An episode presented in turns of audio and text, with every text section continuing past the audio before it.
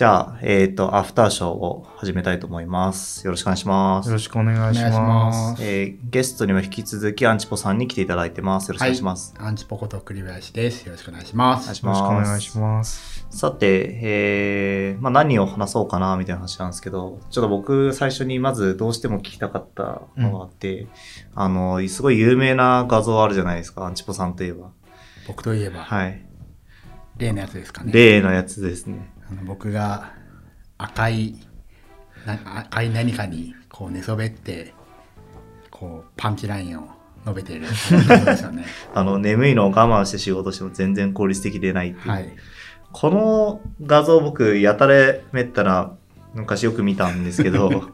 これなんかどこで出たもの。あなるほど。そもそもその文脈がから切り離されてその画像だけが一人歩きしているのを見ているので、はい。何なのだということですね。そうですね。はい。穴を理解しました。あ、ミームになったんですね。あ確かに。あそうなんですね、あのそれはもともとはというと、えー前職で、えー当時、えー昼寝を推奨するみたいなのってまだ新しかったんですよね。でそれで、えー某テレビ局があの取材に来ていてでまああのその写真の場面は僕が昼寝をしていたら起こされて取材を受けるっていう。でその取材を受けている時に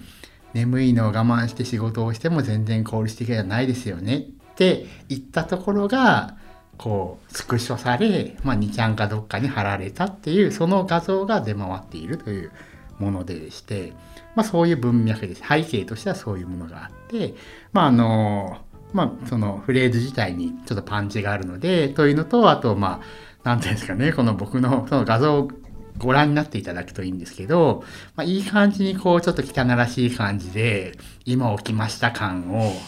すごいだらしない感じで出してるんですよね。まあ、そういうルックス的な、まあ、ある種の良さもあり、まあ、ちょっとバズったみたいな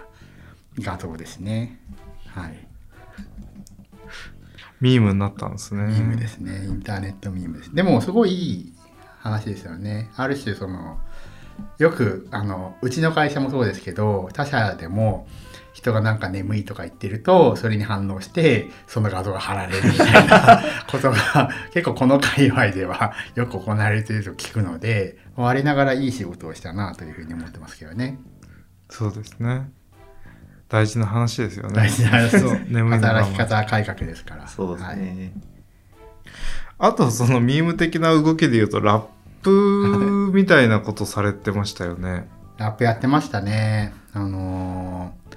当時ララップやったのって2016年とかにうちの社長と、まあ、CEO と CTO でラップをやってあの PV 作ってみたいなことやったんですけどあの当時フリースタイルダンジョンっていうのが、うんまあ、今もやってますけど流行っていてでそれでラップブームみたいなのあったわけですよね。で僕はもともとヒップホップ自体好きだったんですけどそのフリースタイルみたいなのをやその見てたわけじゃないんでその文脈でなんかこうメッセージをこうラップにして伝えるみたいなのをまあツイッターとかでふざけてやってたわけですよ。であのーやっぱエンジニアリングマネージメントをしてるものとして採用っていうのはかなり重要な話題じゃないですか。でいろんな会社さんがいてまあその楽しいことをやってる中でちょっと目立たないとなっていうところで採用目的っていうそのラップの歌詞をリリックを作ってあのツイッターとかでファーってやってたところ本職のラッパーの POP さんっていう双子のラッパーの人で埼玉のラッパーとかでも出てたようなプロの人なんですけど、まあ、その人からまあ連絡があってあの急にあの DM が来て、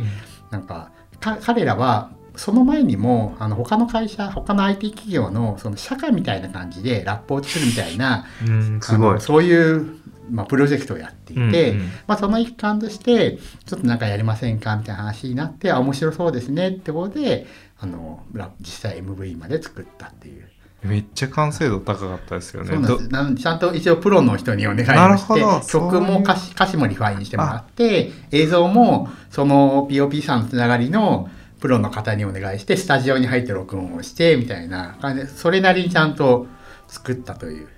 はい、そういうことがありましたね。すごいなと思って、急な、唐突な。いや、僕、その、文脈から切断されて、アンチポさんが急にラップしてる映像だけ見て、おお、すげえクオリティだなと思って。何をやってるんだと。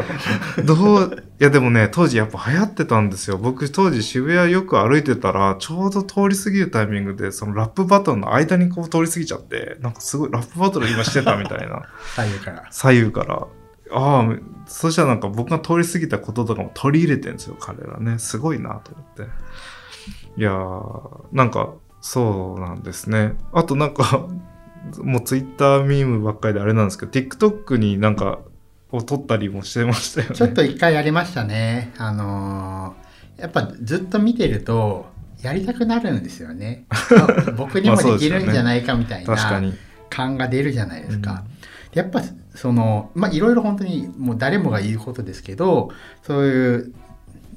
自分をこうアピールするというのを音楽に合わせて振り付けをするという、まあエクスキューズによって、まあ、恥ずかしくなくできるみたいなこと、まあそれが TikTok の凄さなんだみたいな話を、まあ、するわけですけれども、まあ、実際自分でやってみるとですね、まあ、実際できるわけですよね。うん。しかも見てるとあの、まあ、倍速倍速でその標準の1倍速で見てると結構これ大変だなってなるんですけど撮る時にすごいゆっくりモードみたいなのがあるんで、うんまあ、僕とか最初普通の速度でやったら全然追いつかなくてあの右右とか左とか言われるやつ。なんですけどすごいゆっくりでもできるやつやったら、まあ、割となんかいい感じに盛れておこれ結構可愛いじゃんみたいになってもう結構実感しましたねそこは面白かったですね。可愛かった。うん、身をもって経験しました。今僕の手元で見てるんですけど、確かにこれすごい面白いですね。結構可愛くないですか？そうですね、はい。そうなんですよ。いや、僕もあの、TikTok を、あほの、やったことはないんですけど、こう、入れて見てみたら、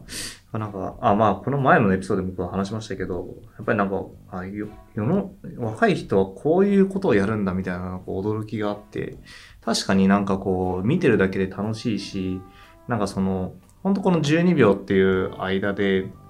絶妙な、その、なんか自己表現をしていて、あの、これは確かに流行るなっていうのをすごく感じましたね。あれできる限りその自分の趣向とかにあがらいながらスワイプしていくと全然違った景色がまた展開されるんですよ。あの、要は自分の思考側に行っていくと自分の思考にすごいスピードで過剰適応していくんで、その見たかったものしか見えなくなるんですよね。なんだけど、なんか、あ、これは見たいと思ったらスワイプ、スワイプってやっていくと、なんか今まで見たことないやつが出てきて、あ、こんなのもあるんだみたいのに結構出会えたりするんで、なんかね、TikTok をね、あえてこう、興味関心によらない方にやっていくといいなと思ってるのは、あの、こう TikTok 像を語るのって危険なことで、実は。あれって、その、TikTok ってさ、こういう可愛い女の子とかばっかり出てんだよねとかって言ってんのって、お前が見てるからだよって一言で終わっちゃうっていう恐ろしい装置じゃないですか。なんで、その、そういうそのバイアスっていうのを排除してみると、結構広大な世界が広がってるなっていうのが分かったりして、結構面白いんですよね。そういう遊び方をしちゃうっていう。なんかあの、ツイッターで、なんか誰かが言ったのが、その、俺、なんか男の人は、なんかいつもこう女性ばっかりが映って、ね、こう可愛い女性がいっぱい映ってると。で、なんかその奥さんは、なんかいつもこう、あの、なんかかっこいい、あなんか男の人が映ってるみたいなのがあって、でも、これ本当はその、奥さんは可愛い女の子見たいし、あの、その男の人は、あの、その、かっこいい男の人はどういうことやってるのか見たいみたいなのがあって、うんなんか、あの、お互いの、なんかその、需要と供給が合ってないみたいなのがあって、面白いなと思ったんですけど、なんかそういうのは確かに、あの、こう、広大な、こう、のが広がってるっていうのは、そういうのは面白いですね。そうですね。なんかモノマネ芸とか、要はその音源を作っていく人たちとか、歌ってる人たちもいるし、その、こう、なんだろう、ボケというか、その集団芸みたいなのをいっぱいやってる人たちもいれば、その犬のこう、可愛いところを撮ってたり、猫の可愛いところ撮ってたりとか、その、いろいろこうね、その方向になんかあるかなと思いながら探っていくと、結構あるんですよ。で、なんかそこがね、あの、見ていくと、なんかこう、あ、こういうムーブメントも実はこっちであるんだなとか、分かっていいですよね。いいのかな？でもフィルターバブルのもう最終形みたいなところに来ていて、とはいえひろきさんおっしゃったように、まあ、それをうまく利用すると、うんまあ、広大な世界がある種そのフィルターバブルがすごいがゆえにそこにリーチできるっていう良さもあるってことですよね。そうですね。うん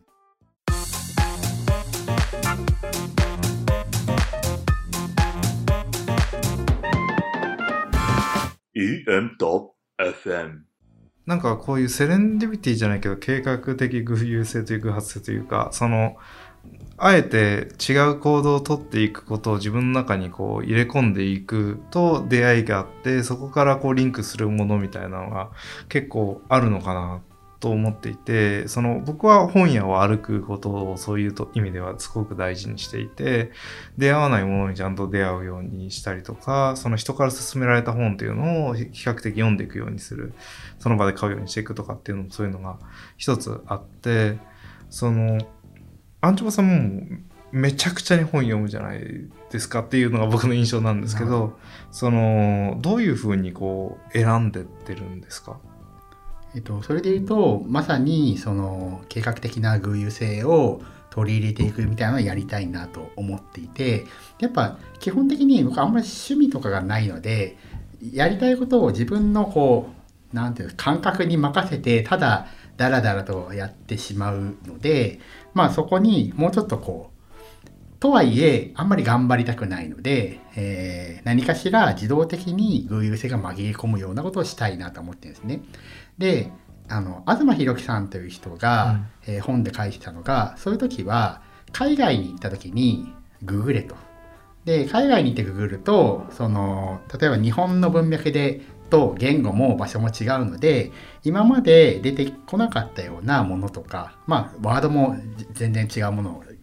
検索するし、まあ、そうすると今まで出会えなかったようなその偶有性っていうものによって自分の知見が広広がるんだって話をしてるんですけど僕は旅行もあんまり好きではないのでだったらどうやって日本にいながらしかもできるだけ自分の部屋にいながらそういう偶有性を得られるかというのを考えた結果あの新書ってあるじゃないですか、うん。あの岩波新書とか中高新書とか。あれをできるだけ毎月全巻買うようにしてできるだけ目を通すってことをしているんですよね。で新書のいいところはあの今言ったように毎月絶対出るんですよ。必ず4冊とか出るんですよね。岩波新書とか中高新書とうんか千曲新書、まああの面白いものがある時は講談写真書平凡写真書、まあうんでぐらいを買うんですけど、必ず毎月数冊出てかつジャンルが適度にいい感じにバラバラなんですよ。最近の新書だとあんまそのちょっとあんまり僕は個人的には興味を持てないようなジャーナリスティックな内容があったりするんですけどやっぱオーソドックスなやつはそのアカデミズムの人が一般向けに書いたような広い話題のものが多かったりするんでそれをより好みせずにとりあえず出たのを全部買ってわーって端から目を通していくとあこんな別に普段特に興味ないけどこんな面白いのあるんだねみたいなのを読んだりすることが多いなと思ってますね。すごいですね。それ新書はど、そのペースで新書買ってたら結構大変なことになりますよね。大変なことになりますね。1ヶ月に十何冊とか買うことになっちゃうんで、新書だけ、もちろん新書だけじゃなくて、他の本も買っているので、割と大変なことにはなりますよね。なんか僕比較的新書は、その本当に申し訳ないんだけど、その買ったら、その時間、次のカフェ行って、その場で読んで、ブックオフ行くか捨てるかするっていう風にししてるんたんですよ。今、Kindle があるんで買えちゃうんですけど、ブックオフトゥーブックオフとかで買うぐらいの感じでやると、そのパラパラっと見て、その、それこそなんかこう、なんだろうな、1、2時間で何冊か読むぞみたいな感じで読むと、ちょうど気持ちよくこういろんなものに出会える感じで、その体験を楽しんでるっていう時期はあって、でそういう時はそういうのしてたんですけど、全部に近いレベルで追いかけるのは確かに地獄のような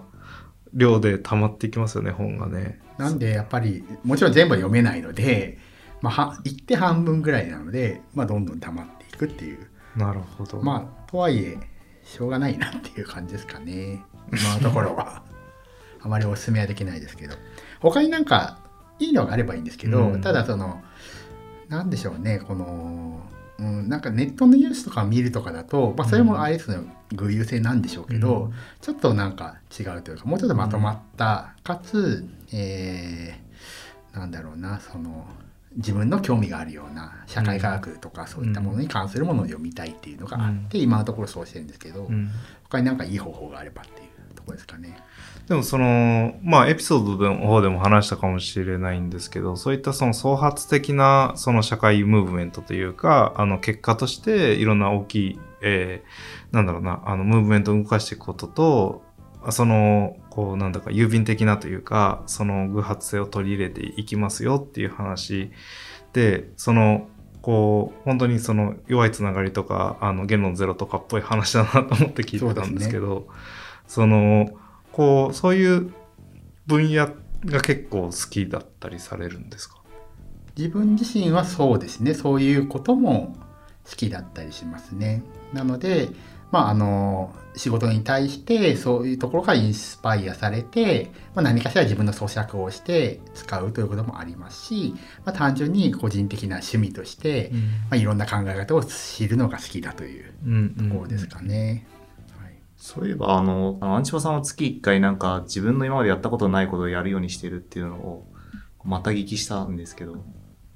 月1回やったことがないことをやるということを話した記憶はないんですがまあ今話したような本のことであるとかまあそういうのを何かしら強制的に取り入れるようにする仕組みを作っているあるいは運用しているということを話したのかもしれないですね。うん。なんかまあでもそういうそのうんでもいろいろこう EMFM でお話聞いてるとそのいかにしてそのインプットをこう自分環境的に制御していくかっていうことをしてる人っていうのは結構いるようには思っててその方法っていうのはもう僕も結構本ではあるんですけどそうですね。新書を全部買うか。なるほどな。池の水みたいな話ですね。全部抜くみたいな。全部とりあえず買っとけば確かに。僕はなんかこう問題意識を持って本屋を歩いてたりするとその今まで飛び込んでこなかった本が飛び込んでくるという謎のスピリチュアルなメカニズムを進行していて、えー飛び込んでくるはずだから図書館を歩こうとか、あのー悩んでりゃいつか会うだろうみたいな感じで、えーそういう出会いみたいなものを楽しんではいるんですけど、あの、そうすると、その、同じテーマのもと、こう、紡いでいける感じがするんですよね。その、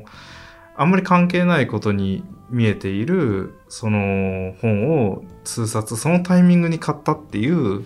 その選書がされたっていうようなことが、きっと価値があるんだろうなと思っていて、その意味ではなんか僕は、その、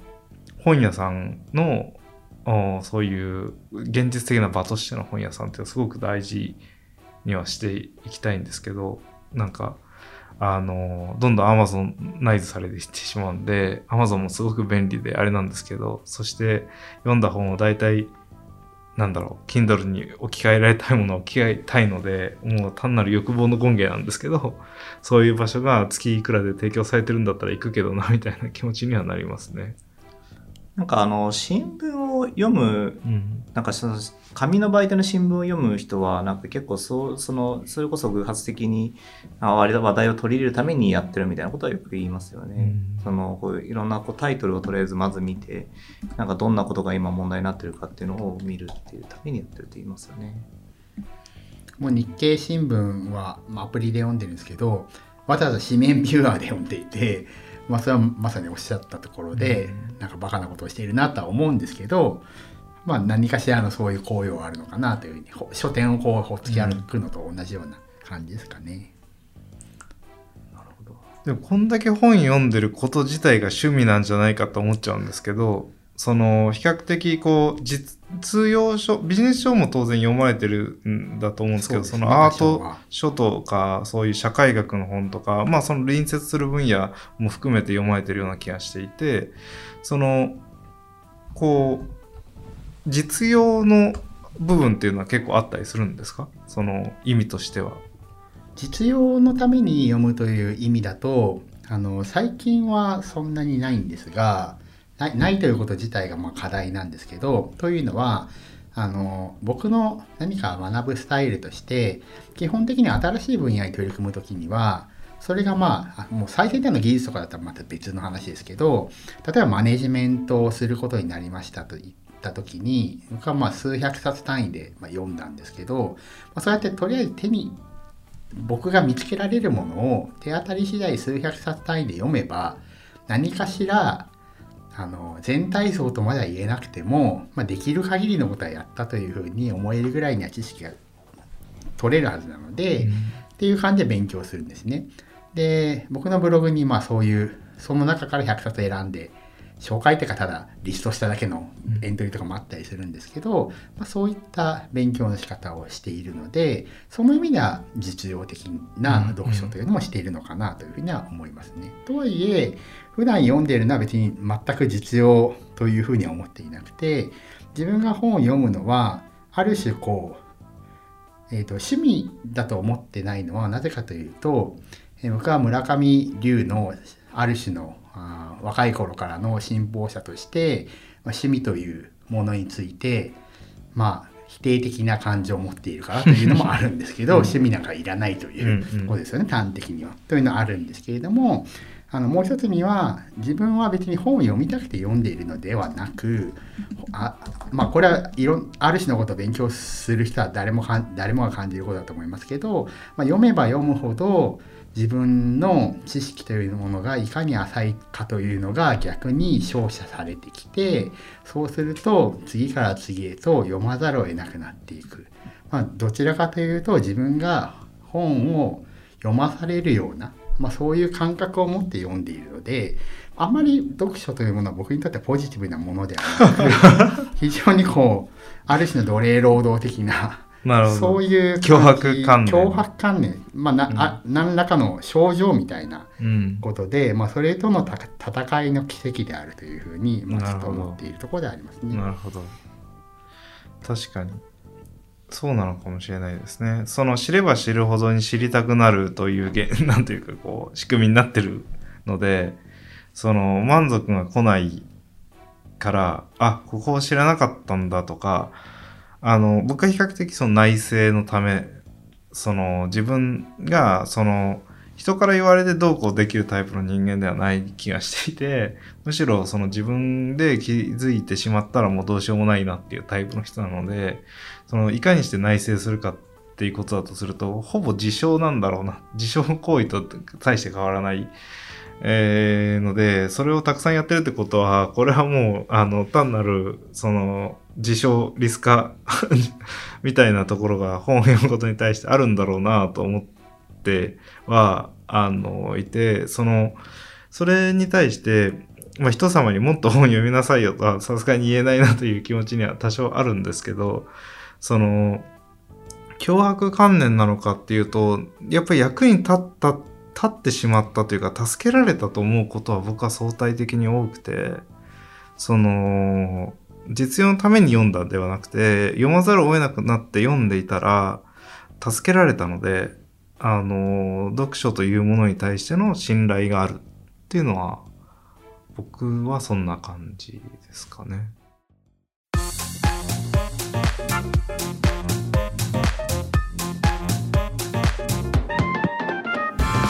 EM.FM マネジメントに関するところでもそのやっぱりすごく幅広いのでその、まあ、エンジニアリングに関するマネジメントであれば技術的なことも知見として知っていなきゃいけないだろうしその対対象となるところが、まあ、機械だけではなく人間であるとかあるいは組織という抽象的構成物であるとか、まあ、そういうのになってくるときに、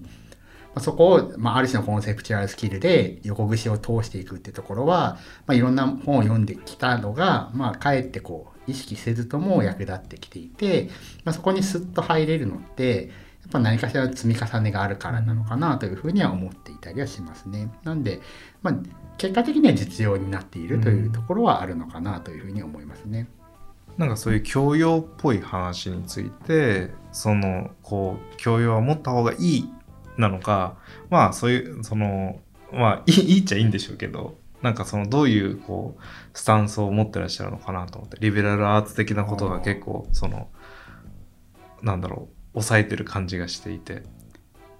最近流行ってますよね教養そうですね。としてのみたいなはい。教養としてのみたいなのが流行ってますね、確かあに。のいや基本的には別にあの肯定的なスタンスだし、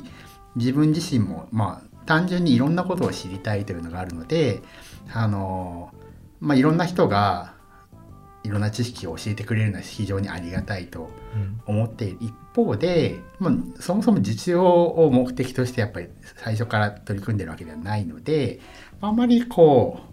うなんていうんですかね、えーすぐに役に立てようと思うと、なかなか難しいのかなとうん。思うというのとあとこの間そのその話で言うと、えーダイナミックプライシングってあるじゃないですか。であの価格をこうどんどんうんうん。えー例えば遊園地だったら人の少ない時には安くして人が多い時は高くしたら、あある程度平準化されて、うん。かつうん。儲けも最大化されますよみたいな。でそういう話を見た時に、まあ、その話ってそのうちの会社でも EC とかやってるんであ面白いなこういうのやれたらなみたいなことを考えている時にでもそういうのをやっていくと最終的には例えば同じ人間であっても、えーじゃあ体調が悪い時は、えーじゃあ今頭が痛いと。そうすると頭痛薬に対する需要ってマックスあるわけじゃないですか。だけど普段って別にないわけだから同じ人間に対しても状況によって値段って理論的には変えられるわけだしみたいなことを考えていった場合に、まあ、ある種のその人間がある一つの個人というその近代のその前提になっている考えではなく状況とかあるいは文脈とかに応じてある種のこうバラバラになっていくようなまさにその文人。文人みたいな話ですよね、っていうことになっていくよなと思った時にやっぱそうすると二十何年か前に読んだ例えばジル・ドゥルーズのうん「記号と事件」という本で、うん。まさにそういうことが書かれていて、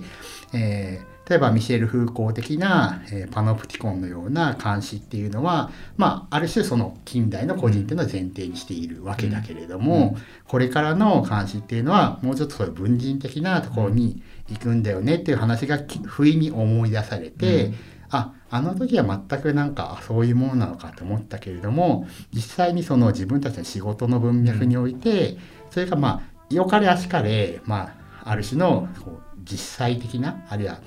まあ、あえて言うと実用的な知識としてこう蘇っていくっていう経験をこの間したこともあり、うん。まあそこでもう25年ってもうすごい長いスパンじゃないですか。うん。でもとはいえそこで自分としてはあの時にそういうのを読んでいて、うんまあそういう考えが腑に落ちたっていうのもあったので、いつどういうタイミングで役に立つかまるでわからないので、まあ、あんまり実用的に教養教養言わなくても、まあ好きに読んだらいいのではないかうんという結論をね。持っているという感じですね。ある日突然っていうのありますからね。その、今の両方のテーマの話で言うと、僕はその権力論に近い話を、そのアーキテクチャの話とつながるんだろうなとはすごく思っていて、それこそ、その、何ですかね、えーコードとかザコードとかあったように、そのアーキ、えーとかドゥルーズもそうですし、その環境的なけあの権力みたいな話ってあったじゃないですか。で、あの種のその、うん話っていうのは、こう、組織とソフトウェアアーキテクチャの両方をまたぐものとして何が一番キーフレーズになるのかなと思ったら、その僕が知ってる概念だと権力と依存という概念なんだろうと思っていて、その、えこれの力学のもとにおいては結構近いものがあるよなとか、その、あとはそういう、その、システム論だけじゃなくて、その、まあ、あ生物的な話で言うと、そのエントロピックな力、浸透圧みたいなものっていうのが組織の中にもあると思っていて、なんか、こう、うんみんながやってるから自然になっていく。まあ、やっていき乗っていきの話で、乗っていった人がいた、いると、ある一定のスレッシュホールドを超えると、みんなが乗ってくるみたいなことっていうのは、すごく浸透圧的で、その浸透圧的な動きって、その、なんですかね、えーそういうその生物のこう境界面を決めていく、そのオートポイエシスみたいな話とすごく近い文脈だよなとか、っていうのが、こう、ある瞬間、パファファファっとこう、繋がった時に、あ、気持ちいい、また読まなきゃ、みたいになって、その、なんだろうな、それを人にこうパッケージにして伝えたいんだけど、もう次の気持ちよさでもう本読んじゃってるから、みたいな、この、うん、なんだろうな、こう、ぷよぷよの連鎖が、あ、ここも連鎖になったんだよっていう、こう、なんだろうな、昔、ぷよぷよで、そんなに得意じゃないんだけど、めっちゃ強い人が、その、こう、ランダムなうまい感じの積み方していくと、勝手に連鎖になってって、結構ちょっとした素人だったら楽勝で勝てるみたいな戦術があったと思うんですけど、名前忘れてたんですけど、あの、そういう、その、なんとか済みとか言ってたのかな？なんかそれと同じようなことが起きてて、ランダムでもいいから、雰囲気的に3個ぐらい集まるぷよぷよコロコロコロコロっと転がしておくと、ある瞬間、こう全部がこう、連鎖的に消えて気持ちいいみたいなことを引き起こしていくことが本だと起こるので、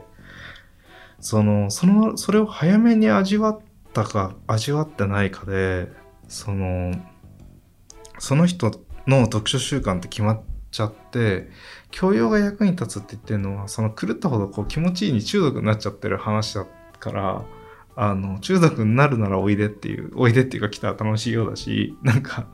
人にやれっていうのも難しいなっていうのは最近感じる話なんですよね。まあ、後ろぐらい、後ろぐらい、後ろぐらいですね。なんか、そう、そうなんですよ。あんまりごご合法なんだけど、その、なんだろう、そういう、あの、ピエール的な存在のものなので、あの、こう、なんだろうな、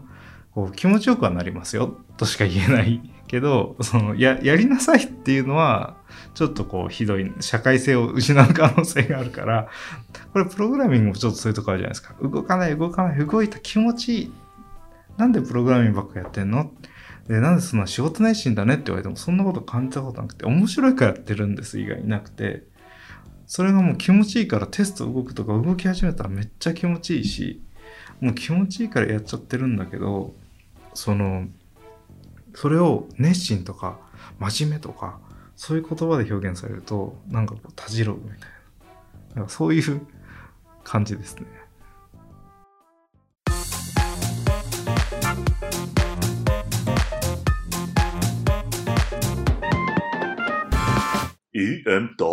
FM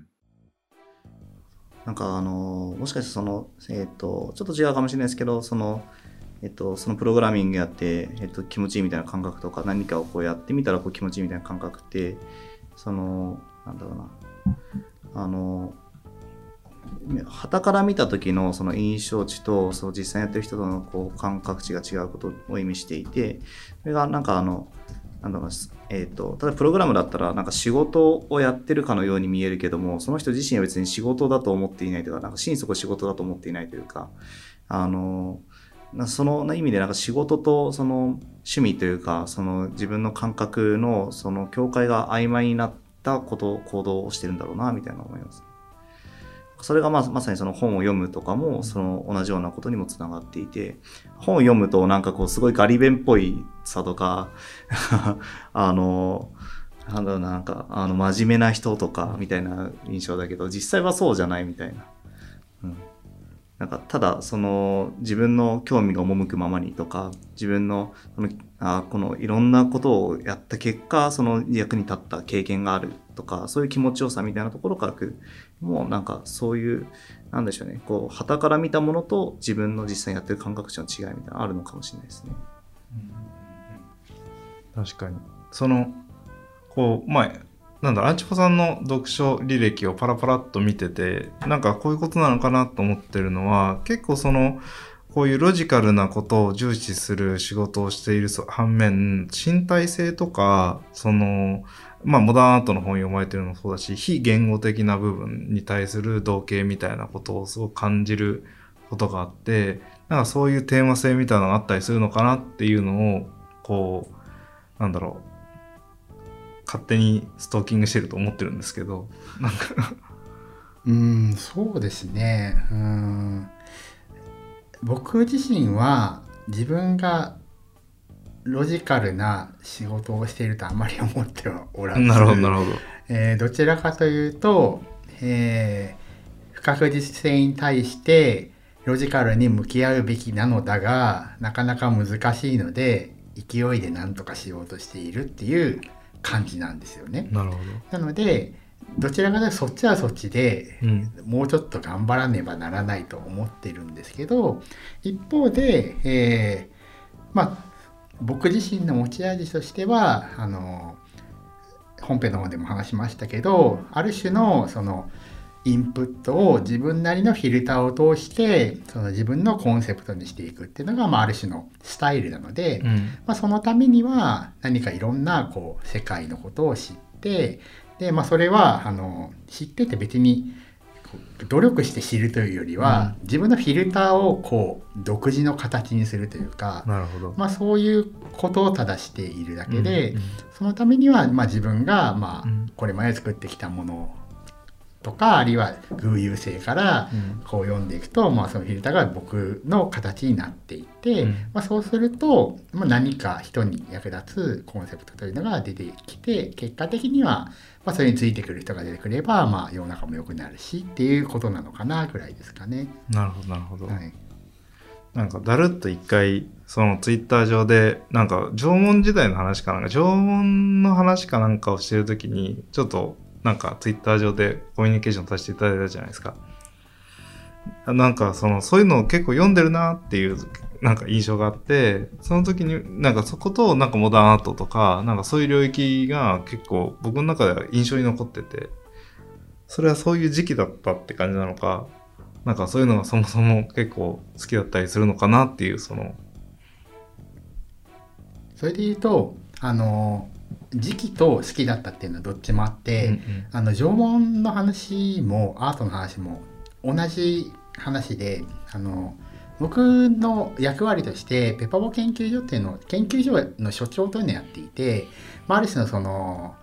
何ていうんですかねそのビジョンを描くような研うんそのちょっと会社の方向とは違うビジョンを描くようなところもやっていたりするんですね。でそこの研究所の中での僕の関心っていうのは、えー去年去年じゃ一昨年ぐらいにあの論文を書いたりもしたんです去年か書いたりもしたんですけれどもあのある種のデータ生のデータを、まあ、いわゆる概念みたいなものとして取り扱えるようになるというのはどういうことなのかというのを考えているんですよ。っていうのはその例えば、えーまあ、ディープラーニングのモデルがあってそれが何かしらのこの画像のデータを見た時にそれをじゃあ猫なら猫みたいな、まあ、ある種の概念的なものとして認識ができる、まあ、それが、えー2012年に人々に衝撃を与えたような出来事だったわけですけれども、まあ、それがそうなっていった時に何が起こるのかというのを僕は考えていてでそうするとじゃあ機械がじゃあもし概念を持てたとしたらそれと人間とあるいはシステムと何か区別するところってその少なくともスコープを絞ればあんまないと思ってるんですよね。例えばあの情報システムがこう提供する範囲の中で言えば、えー何かしらのルーチンを動かす範囲で言えば人間も別に機械も本当にその別に比喩としてではなく概念をやり取りするシステム同士という意味ではあまり差異がないと思っていてでなぜ縄文かという話をすると多分縄文の人たちっていうのは今僕らは彼らの作った土器なりまあその貝塚なり遺跡などを見て想像はできるんですけどきっと言葉も違うし縄文人って今の日本人にいろいろ入ってきたものがあるとはいえだいぶその文化とかも違うわけだから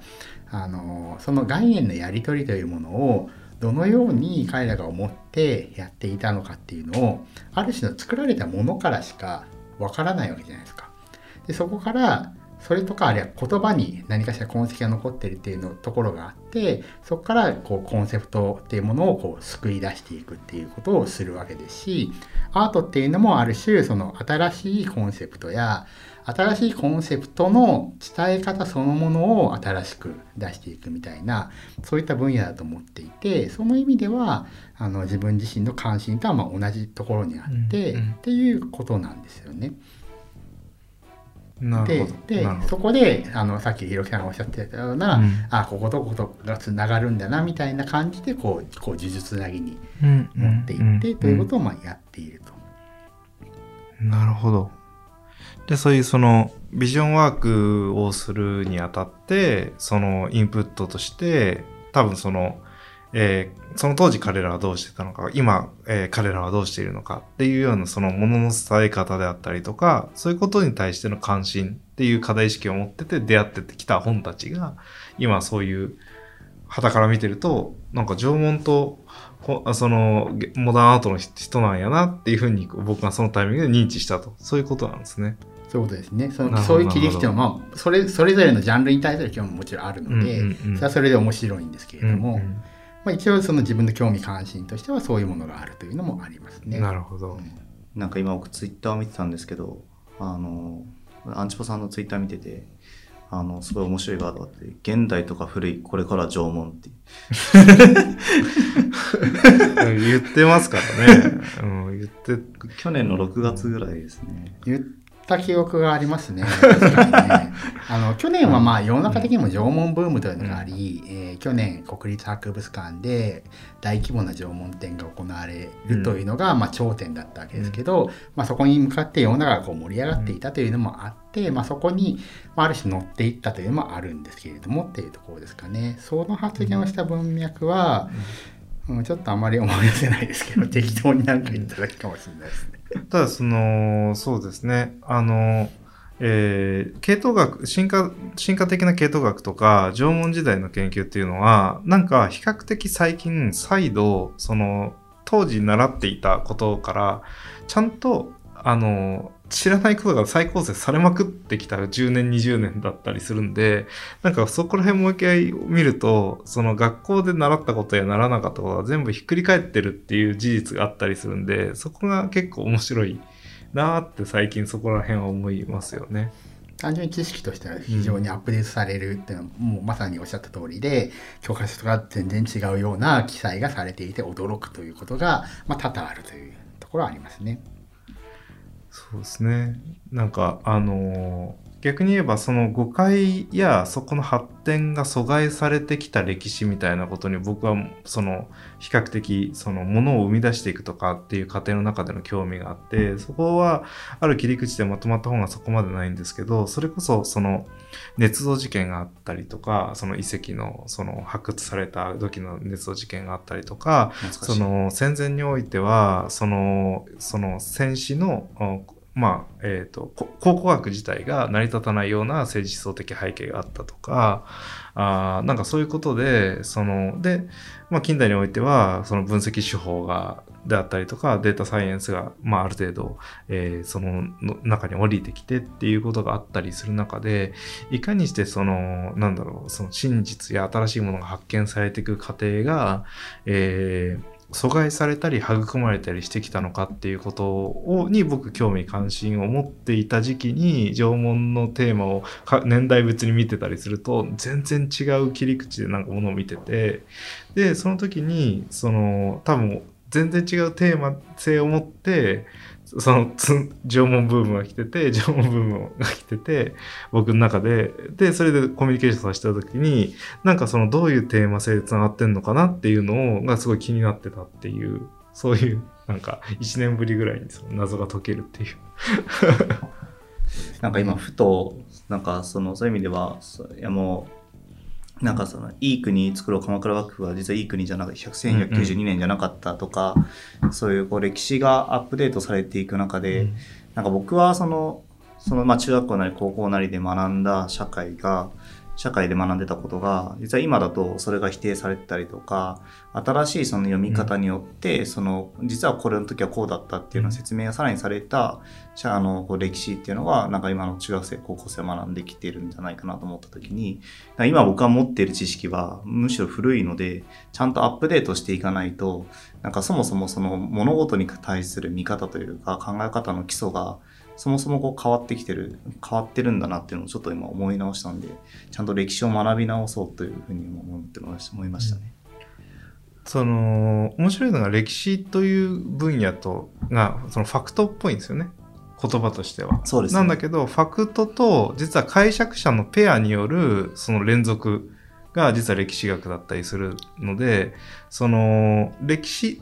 そのものの変遷っていうのも実はその解釈の変遷になってたりするっていうオブジェクトとしてその解釈者とセットになってる存在だっていう多分コンセプトがあのーこうえーの観点で見なきゃいけないことっていうのはいくつか、まあ、歴史に限らずなんですけどそのファクトに見えることがファクトではないその社会学にについてとかもそうで社会学で書かれたことが学術的にこう書いてあったからこれがファクトなのかというと書いてという事実しかないんですよね多くの場合。それはコンセプトでしかなくて、何らかその数理統計的に証明されたこともあれば、証明されてないこともあるし、追試に全く、まあ、答えが出てこないこともある、あればっていう、そういう分野なんだっていうことが分かってないと、なんか理工系の学問と、あの、人文系の学問の接地点っていうのをうまく作れなくなっちゃうっていうのが、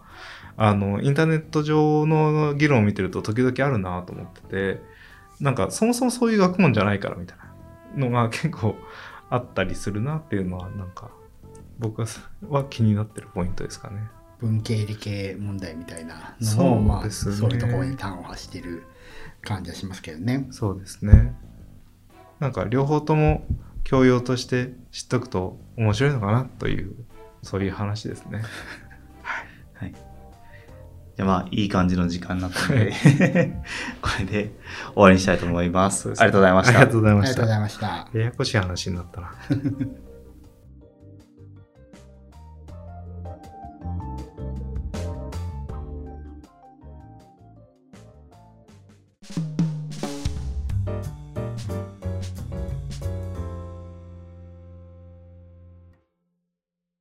EM.FM はパーソナルスポンサーとして公式応援団を募集しています。団員の方には全文書き起こし限定トークをはじめさまざまな特典を提供してまいります。エンジニアリングマネージャーの面白さをもっと伝える。